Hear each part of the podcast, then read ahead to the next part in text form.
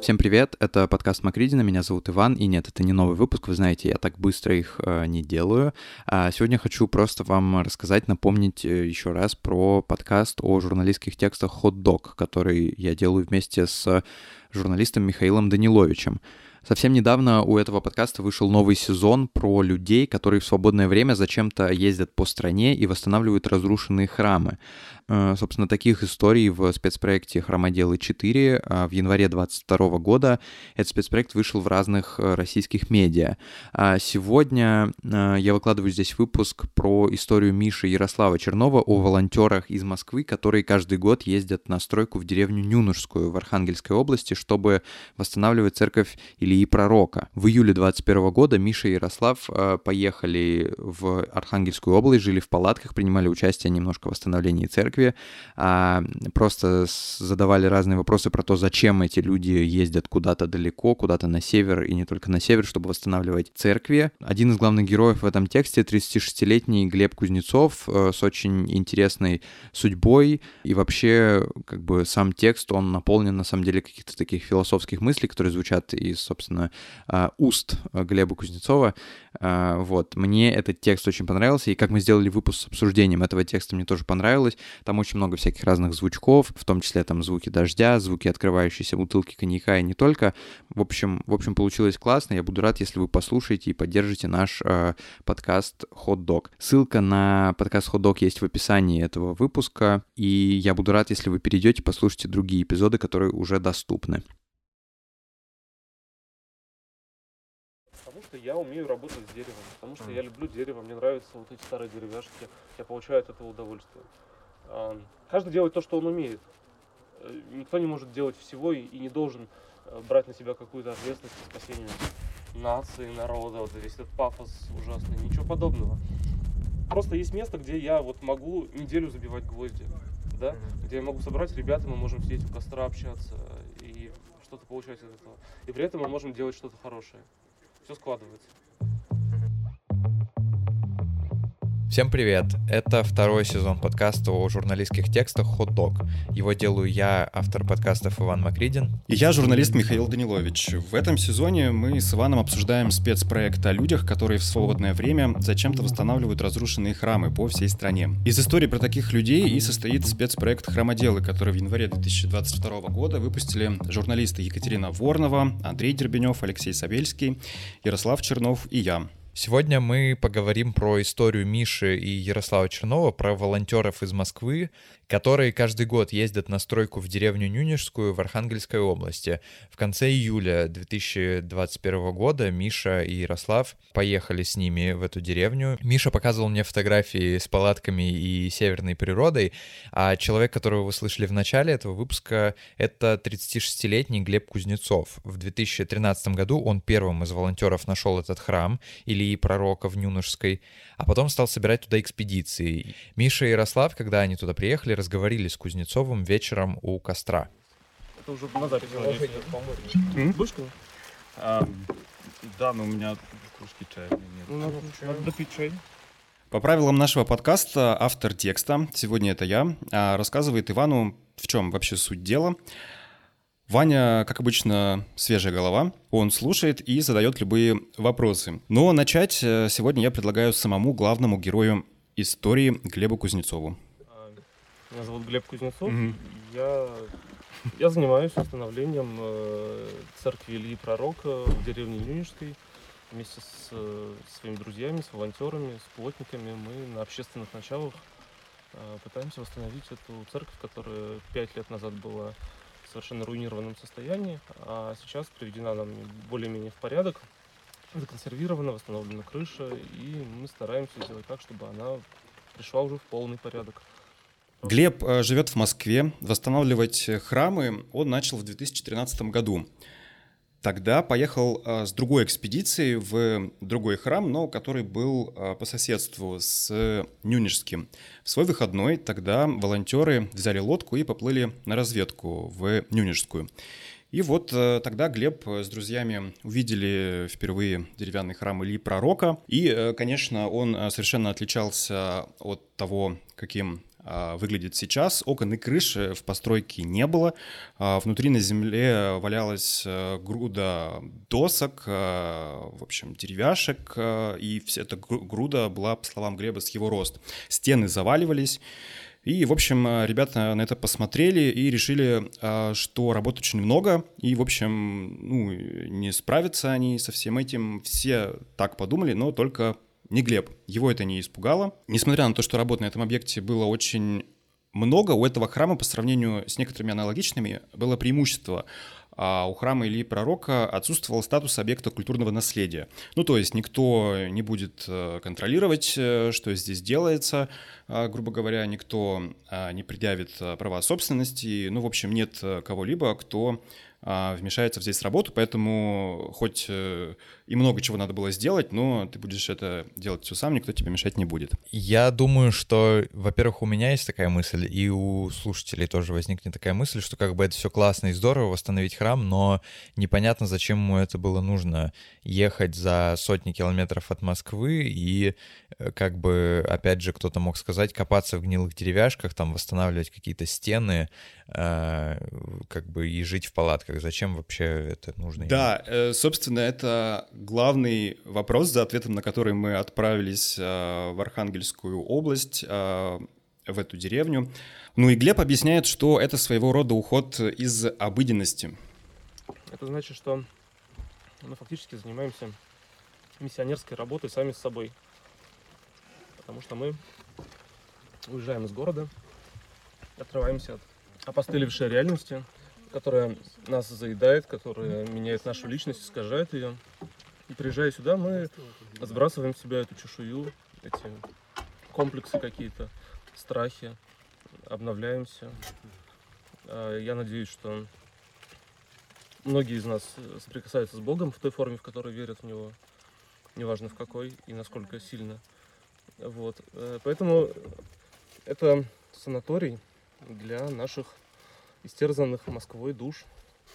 Вот, и поэтому мы не спешим закончить эту работу. Другая сторона вопроса, что я надеюсь, что процесс нашей работы, он оказывает, пусть небольшое, пусть самое опосредованное, но все-таки влияние на а, местных жителей, на окружающую среду. Пусть это будет микроскопическое влияние, но это какое-то зернышко, которое убеждает людей, а, как я надеюсь, что они вправе и в силах менять свою жизнь, и что их территория не заканчивается на их заборе. Вот дачников вот этих. Ну, вообще, здесь дачники, за речкой живут деревенские жители, там большое село. А в Шанкурске живут, э, живет 5 тысяч горожан. В любом случае, про нашу работу здесь э, так или иначе все знают. И мы таким образом показываем, что можно взять, приехать и делать. Э, потому что у людей, как я считаю, там за годы, ну, за последние сто лет точно, утвердилось убеждение, что им ничего не позволено, ничего нельзя, что Э, моя хата с краю, вот эта вот э, ужасная психология. Что... То есть ему, грубо говоря, не нравится вот эта психология человеческая, ну вот как он говорит, моя хата с краю, то есть он как бы хочет это каким-то образом поменять. Так я понял его. Ну да, исходя из того, что он говорит, получается, что ему не нравится эта психология, и он выступает э, за то, что человек, он, в общем, хозяин своей судьбы, актор, не знаю, инициатор, и он может взять э, дело в свои руки и начать что-то делать. Ну, то есть не скрыться, как он говорит, за железным забором на своем участке, а, в общем, объединиться с другими, что-то восстановить, э, что-то отремонтировать, попросить у кого-то помощи, помочь кому-то. Ну, то есть вот за такую общинную, что ли, коллективистский такой подход он выступает. Ну и такой пассионарный, типа встал, пошел, сделал. Да-да-да, что вот мы смогли, мы восстановили ну вот да, вот так вот.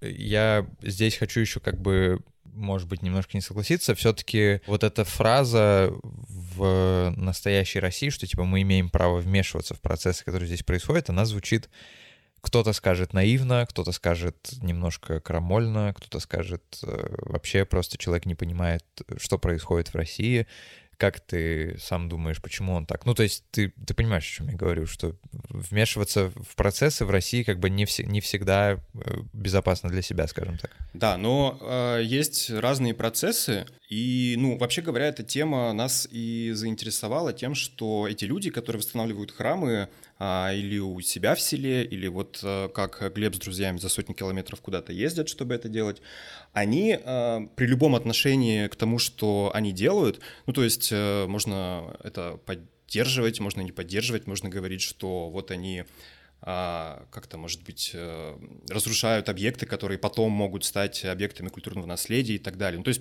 по-всякому можно относиться к тому, что они делают, а, к их каким-то мотивам, а, в том числе религиозным, но все-таки, согласись, они что-то делают. Нет, это безусловно, а, да. То есть они созидатели в, в, в любом случае. И в этом смысле конечно, они как-то влияют на окружающую реальность. То есть они, ну то есть, да, конечно, они ничего не могут сделать, не знаю, там, с иностранными агентами, с законами и, прости, господи, еще э, неизвестно с чем, но, но, но не моя хата с краю, понимаешь? Да. А, все-таки ты со своей хаты встаешь, а, доходишь а, до храма, колотишь там гвозди и что-то делаешь. Ну или как они едут на поездах, на машинах вот а, в Нюнинскую.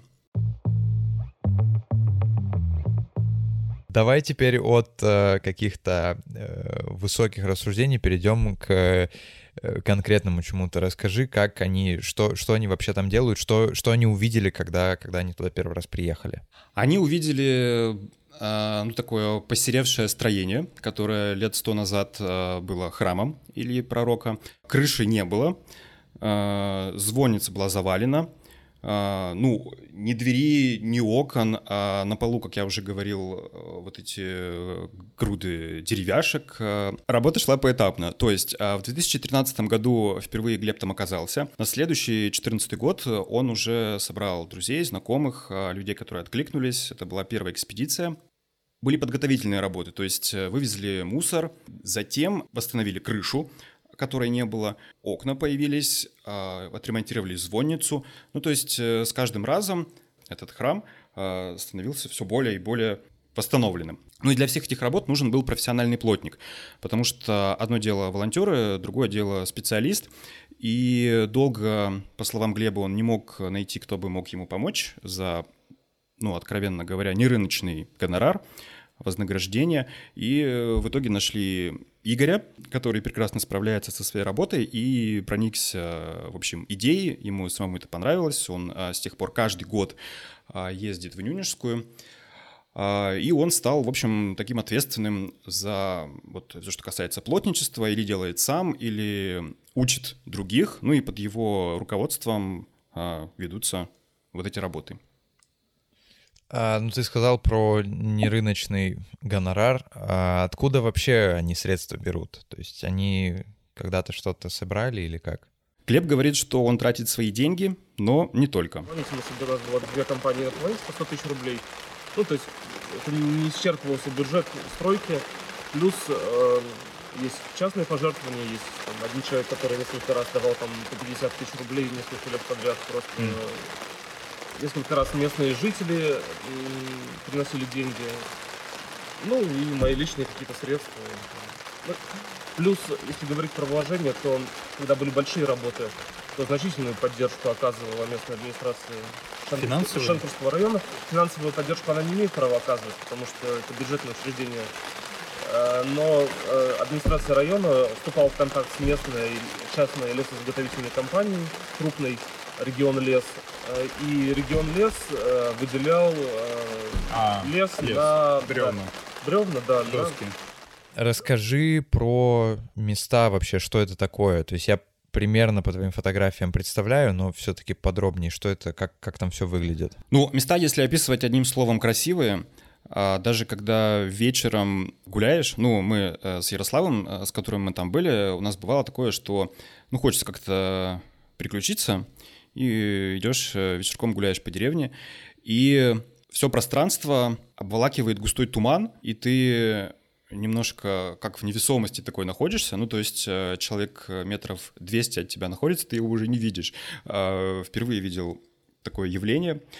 А, ну и, конечно, это не знаю, красивейший закат, э, туман, э, лес на горизонте, река, э, свежий воздух. В принципе, туда и без храма можно ездить, ну, как на отдых, на природу, провести время с друзьями. А это очень красиво. А, к сожалению, там рядом проходит трасса, и периодически ну, напоминает тебе, что, в общем, ты не где-то в каком-то, в какой-то совсем сказке, но а, вообще, конечно, впечатляет, да.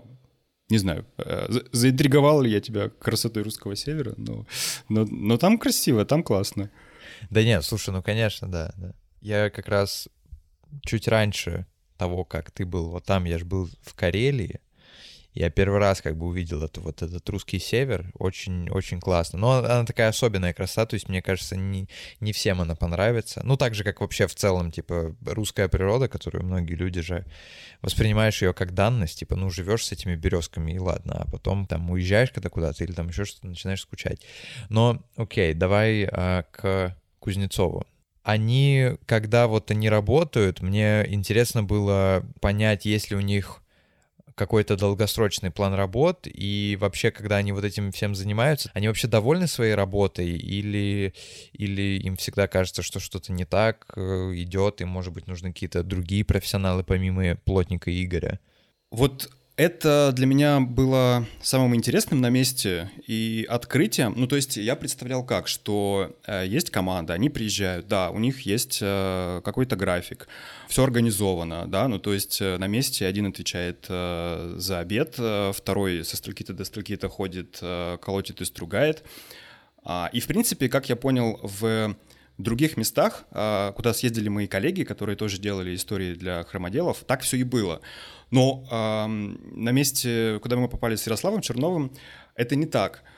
Плана работы нет, а ребята и Глеб э, об этом честно говорят. По словам Кузнецова, ну вот э, все, что кто захочет, тот то и делает, по мере желания и сил. Э, захочешь колотить гвозди, иди колоти. Захочешь купаться, спускайся вниз к реке и купайся. И, собственно, некоторые задачи, они, как сказать, внеплановые по ходу возникают. Ну, вот, допустим, собственно, мы э, с Ярославом, фотографом и волонтером, мы там сколотили такую небольшую лестницу из камней, ну вот, собственно, к месту, где моешь посуду и купаешься. Да, ну то есть вот так вот. Но отвечая на твой вопрос, а, какого-то плана работы у них нет. Мне вообще показалось, что они как раз-таки вот э, исповедуют, что ли, этот, эту философию про то, что э, направление как бы деятельности намного важнее, чем конечная цель. Я ведь правильно понял?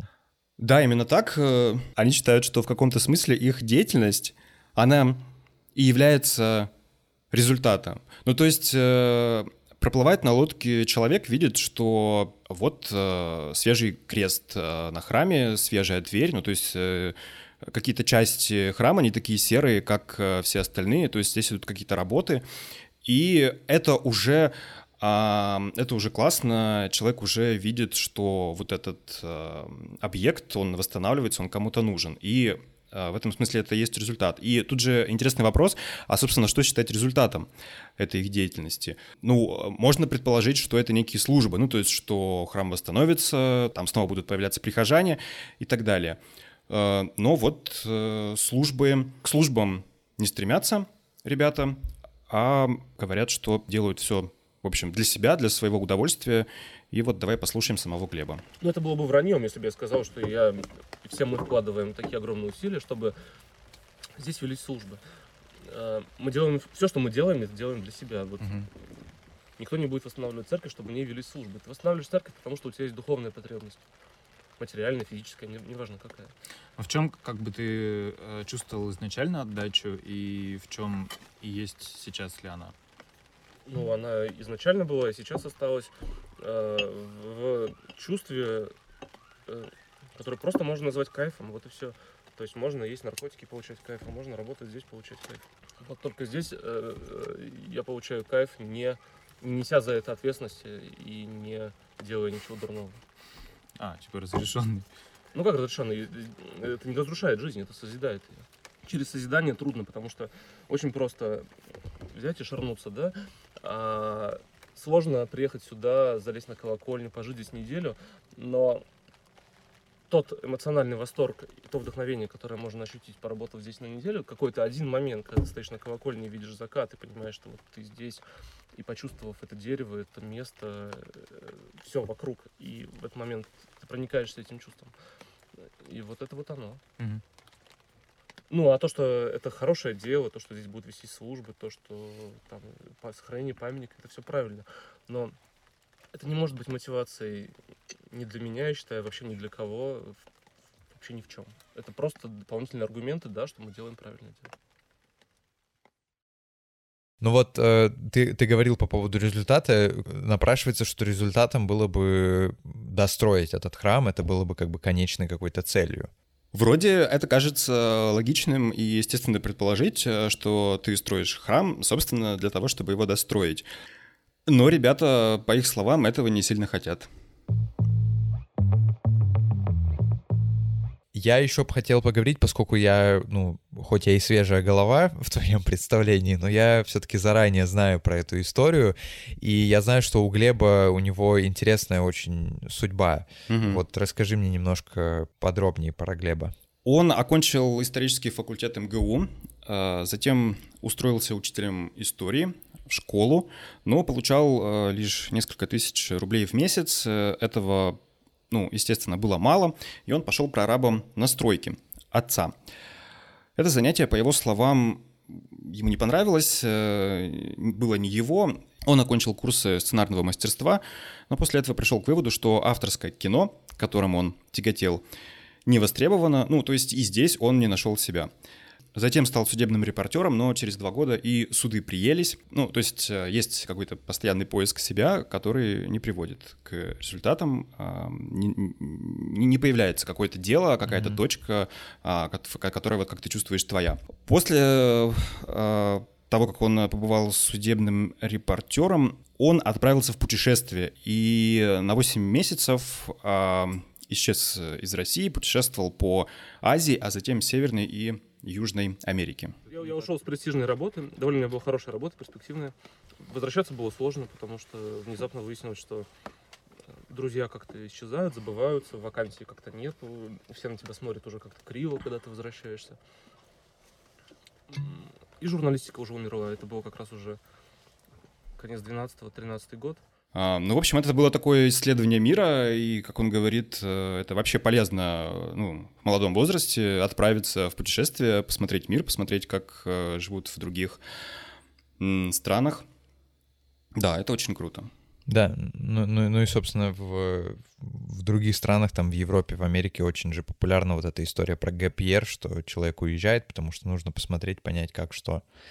У нас, к сожалению, не так, э, не так распространено. Но с мотивацией э, Глеба и его друзей мы как бы уже разобрались, в том числе, я думаю, после того, как ты мне рассказал про вот это его путешествие и про его вот этот вот поиск себя, мне кажется, что здесь он тоже в какой-то смысле, в каком-то смысле ищет себя и исследует просто вот этот мир восстановления церквей э, на севере русском. А что с государством? Потому что без него, как бы, несмотря на то, что, опять же, Глеб говорит, что можно и просто самому что-то делать, как-то менять, но государство в любом случае, наверное, как-то захочет вступить э, с тобой в какой-то диалог. Э, вот оно претендует на э, этот, ну и на другие вообще заброшенные храмы, которые, про которые вы рассказывали в храмоделах. Оно, а, да, может э, вступить с тоб- э, оно может вступить с тобой в диалог, но здесь все непредсказуемо. По умолчанию все заброшенные храмы — это государственная собственность. А не церковная, а именно государственность. Но а, по правилам э, государство должно оформить эту собственность и взять объект на свой баланс. Но, собственно, этого обычно не происходит. И ситуация такая, что стоит объект, теоретически он государственный, но а, полноправно государство сможет э, им распоряжаться, когда эти права оформит. Но так как оно их не оформляет, то получается постройка находится в таком подвешенном состоянии и э, договариваться о работах э, не с кем. Ну, обычно этого и не делают. Теоретически храмы могут быть закреплены за епархиями, но обычно и этого не происходит. Храм в Нюнежской, например, ни за одной епархией не закреплен. И зам а, председателя Всероссийского общества охраны памятников истории и культуры Евгений Соседов а, я с ним пообщался, и вот что он говорит. Ситуация довольно абсурдная. Она абсурдна в том, что государство в лице двух органов власти, Министерства культуры и Росимущества, до сих пор не удосужилось сесть и... Э, ну, то есть, как бы объекты есть, и часто объекты там и включены в реестр уже последние полвека, да, там являются памятником федерального значения, например. Вот, на них до сих пор не зарегистрированы никакие права государства. Хотя в силу закона все эти объекты там и даже, и даже не выявлены, ну, просто даже стоит какая-то церковь или усадьба, они все, э, ну, как бы в силу закона должны относиться к собственности государственной, к федеральной. Вот, и государство должно оформить на них права, там, должно оформить документы необходимые там, и внести их в реестр э, федеральной собственности. Вот. И Росимущество, как от лица государства, как собственник, должно как бы ими распоряжаться, там, инициировать э, программы их сохранения, там, подавать эти списки, включать там, в программу реставрации, в общем, привлекать там волонтеров или не волонтеров, но как бы это должно осуществлять государство. Вот, по сути, государство себя не просто сняло как бы, эту обязанность, как собственника, да, заботиться о своем имуществе, вот, в общем, которое лежит на собственнике, а даже не, вот, не выполнила как бы, первый необходимый шаг, просто это имущество должным образом оформить. Вот. Эм, и поэтому как возникает все время ситуация, что вроде как, вроде как стоит объект, и вроде как он в государственной собственности, но по сути как бы ну, некому обратиться, чтобы он э, вот эти ну, как бы, полномочия собственника реализовал. Вот. Поэтому мы, вот, как правило, работаем с этими объектами как бы бесхозными. Ну, да, но у нас такая страна же необычная. Mm-hmm. Нас могут вдруг неожиданно спросить, если кому что-то не понравится. Вот. Да, вдруг скажут, что вы занимаетесь самовольными работами на объекте государственной собственности неожиданно.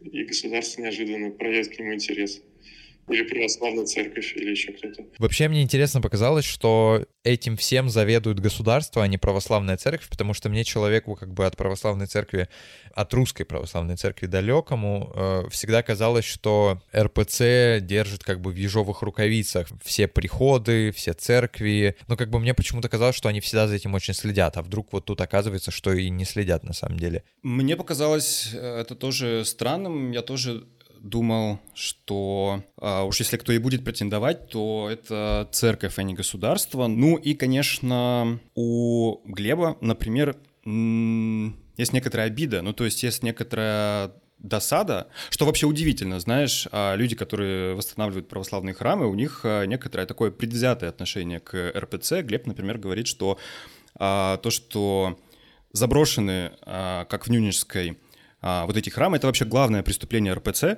а, как он говорит, и что даже поддержка ареста Pussy Riot — это вот не такое было преступление, как а, то, что происходит с, кра- э, с храмами. Mm. То есть, э, ну вот э, такое, такое ощущение сиротства, да, и что, то есть они ощущают, что вот будто эти храмы сироты, а они вот взяли над ними шествие. Ну, собственно, они-то считают, что э, как раз вот такие церкви, они э, приоритетные, то есть вот их нужно восстанавливать э, в глубинке и так далее, а не где-то там э, в Москве или рядом с Москвой. Собственно, на их, на их взгляд, церковь должна заниматься именно вот этим, но э, не занимается. Но в общем, слава богу, что не мешает. Я разговаривал с парой батюшек из тех мест, к ведению которых относится вот эта территория, на которой стоит храм в Нюнинской. Ну, они, в общем, не выражают, знаешь, горячей заинтересованности что-то там делать. Как же, как же мне сказали, что вы позвоните на следующий год, и тогда мы приедем и отслужим там молебен, кажется, вот так мне сказали. А, ну, то есть у них график плотный, как бы нужно заранее. Ну типа, ну типа, да, а, как бы он говорит, э, Глеба я и не знаю, вообще, ну типа много кто там что делает, э, всех не упомнишь. Вот такое вот. Хотя Глеб говорит, что к ним обращался и не могли его не запомнить. Ну, в общем, какой-то там нет, не почувствовал я, что есть там а, какой-то контакт э, с местными жителями, с а, чиновниками, ну вот, а, в частности, которые лесом помогают, а, бревна дают, а, доски, с этими есть контакт.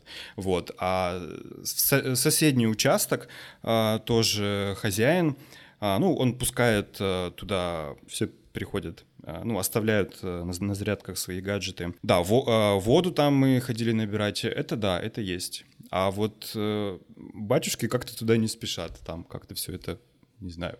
Ну вот, вот, вот так вот.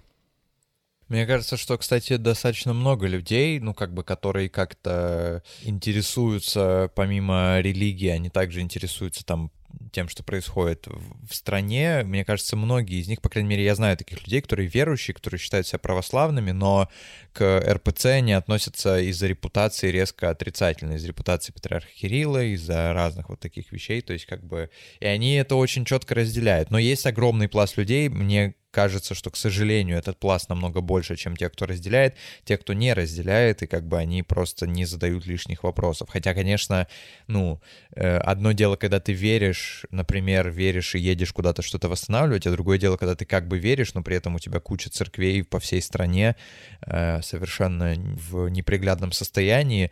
Но вот, например, мы сейчас с тобой говорим, прямо сейчас во Владимире строится новый храм новодел обыкновенный, который, ну, как бы просто ни, ни с чего, просто в центре центре еще один храм. Ты был, приезжал ко мне во Владимир, ты знаешь, что у нас и mm-hmm. так, в принципе, храмов достаточно много.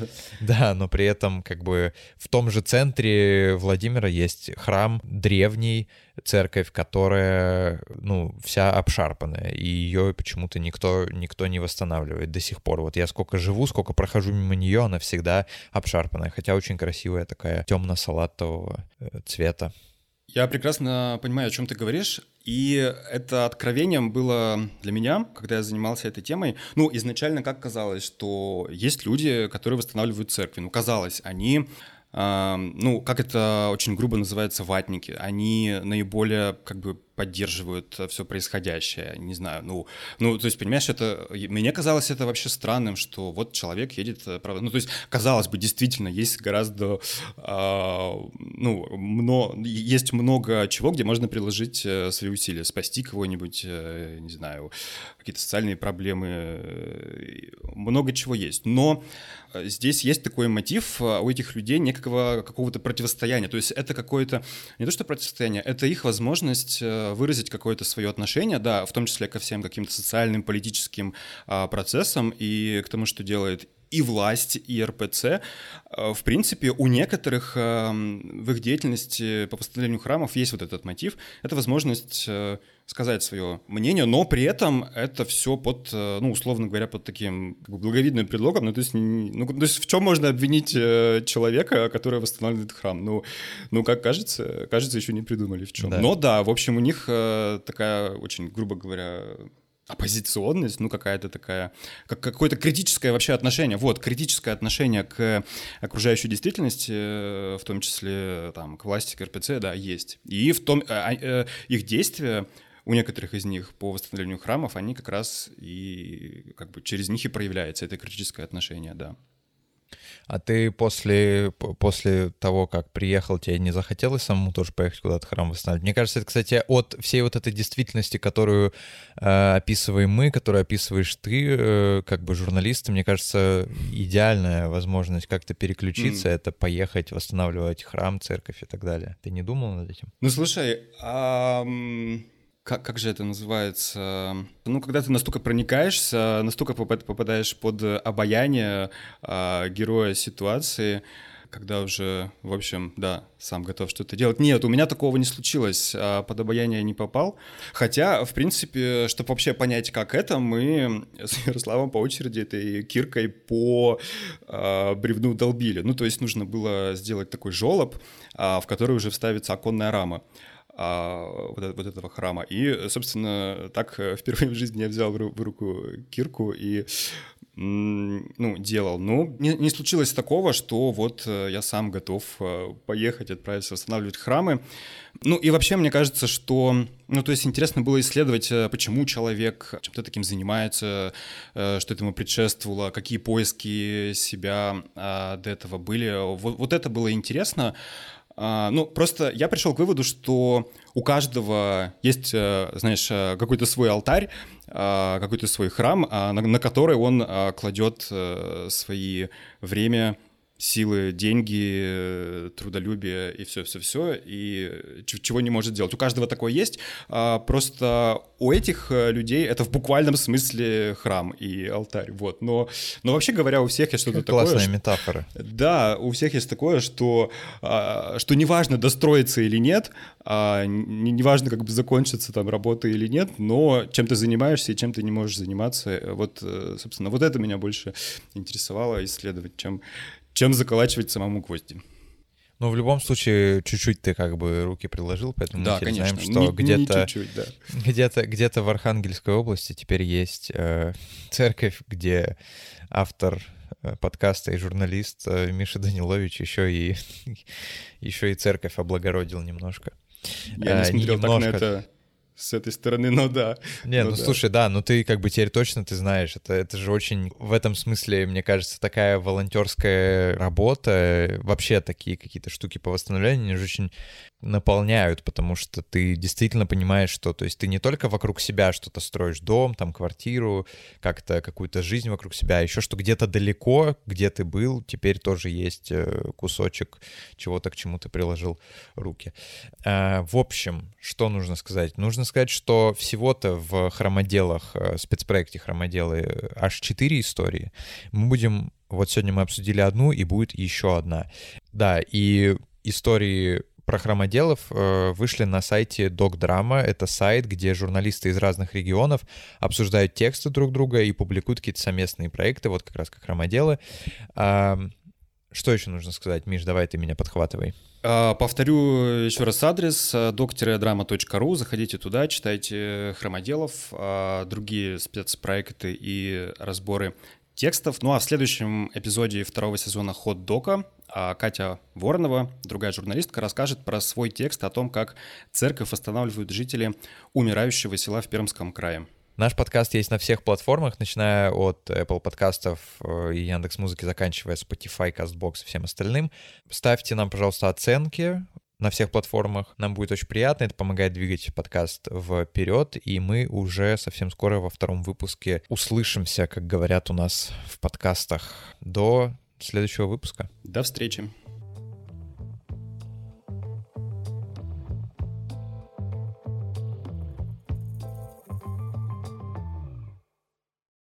Спасибо, что слушали этот выпуск. Напоминаю, что это был выпуск подкаста «Hot Dog», подкаста о журналистских текстах, который мы делаем вместе с журналистом Михаилом Даниловичем. А, вообще-то у этого подкаста есть своя отдельная как бы страничка, и это отдельный подкаст. Здесь я его выложил просто в качестве бонуса для вас. Так что я буду рад, э, если вы перейдете по ссылке в описании и подпишитесь на подкаст Hot Dog, чтобы не пропустить обновления. А, Это очень сильно поможет, так же, как поможет, например, а, оставление отзывов под этим подкастом. Это двигает всегда подкасты вперед, и вообще просто приятно их всегда читать. Следующие выпуски подкастов Hot Dog и подкаста Макридина будут очень скоро, так что оставайтесь на связи и до следующего выпуска.